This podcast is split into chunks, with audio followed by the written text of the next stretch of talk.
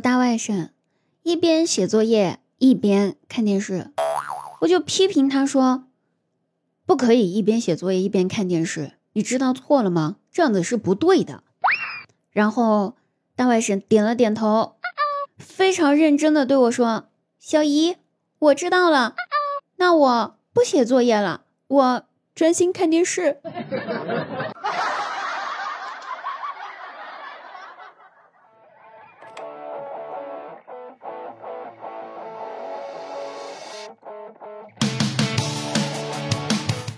好，今天是周五，我依然是你们的周五主播滴答姑娘呀。喜欢滴答朋友呢，可以加一下我们的 QQ 群幺三二二八九幺五八幺三二二八九幺五八，也可以关注一下我们公众号滴答姑娘 A N Y N，滴答姑娘 N Y N 哦，记住了吗？每天晚上九点半，我都会在喜马拉雅直播，等你来我的直播间，等你来撩。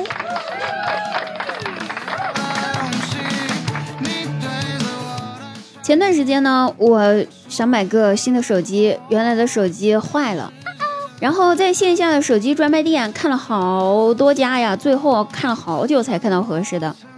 那看中了手机之后吧，按照例行的这个这个流程，就是讲价了呗，哈。然后我就跟那个手机销售的小哥哥就讲价，说能不能便宜点呀，小哥哥。然后人家死活说不行啊，说什么全国统一价没得少啊，你上京东也是一样的价格呀，啥啥的。那你都说这份儿上了，我还能咋的呢？所以最后我也退了一步，就问，那能不能买手机？你送我点什么东西呀？那销售小哥哥，哎，想了一下，然后对我点了点头。这一点头，我就把钱给付了。付完钱，我就问他，小哥哥，你送我什么东西呢？然后他一边帮我把手机放到袋子里面，一边笑着回答道：“我送您出去。”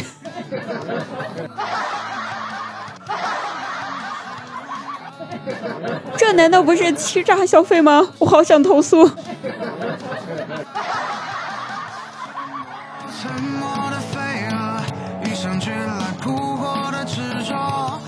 我闺蜜呢怀孕了，然后和她老公去医院检查，查完 B 超之后吧，医生非常高兴的对她俩口子就说：“恭喜你们有两个孩子哟！”那闺蜜一听可兴奋呢，这双胞胎呀！于是正准备跟她老公相拥而泣的时候，她老公一脸懵逼，甚至有点生气的问我闺蜜说：“你另外一个孩子是谁的？”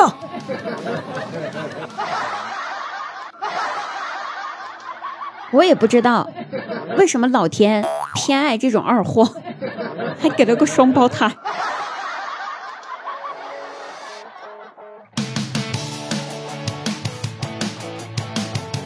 张大鸟呢，新交了个女朋友。他女朋友吧，老家是农村的，一位非常朴素的妹子，但是呢，也不是一个非常好欺负的妹子。前段时间吧，张大鸟就跟妹子去他老家探亲，路上路过了一个农村那种天然的粪坑呐。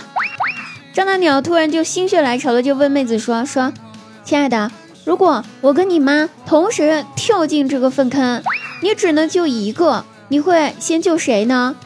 妹子想也没想的就直接回答说：“啊，先救你。”张大鸟十分高兴啊，看来他在妹子心中地位还是非常高大的呀。高兴完了之后，他才想起来问：“亲爱的，那你妈呢？”谁知道妹子冷哼了一声：“哼，我妈脑子没病，她不会跳粪坑的。”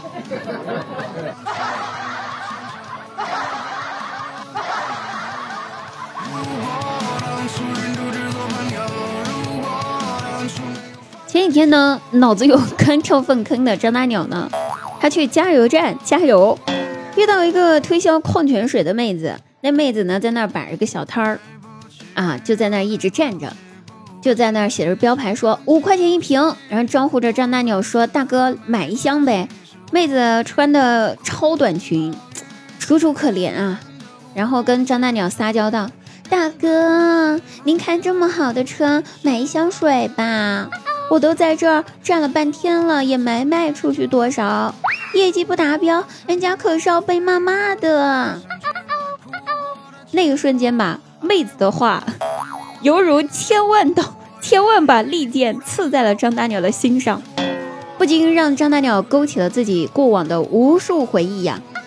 想当年张大鸟打零工那段时间，经历了种种的辛酸还有不易啊，于是张大鸟心就软了下来，二话不说，立马转身打开车的后备箱，拿出一个折叠椅，对妹子说：“妹子，啊，既然你这么辛苦，我也体谅你。来，这样子，这把折叠椅外面卖二十，我给你十块钱一个，你买一个，坐着卖水吧。”别站着，舒服点儿。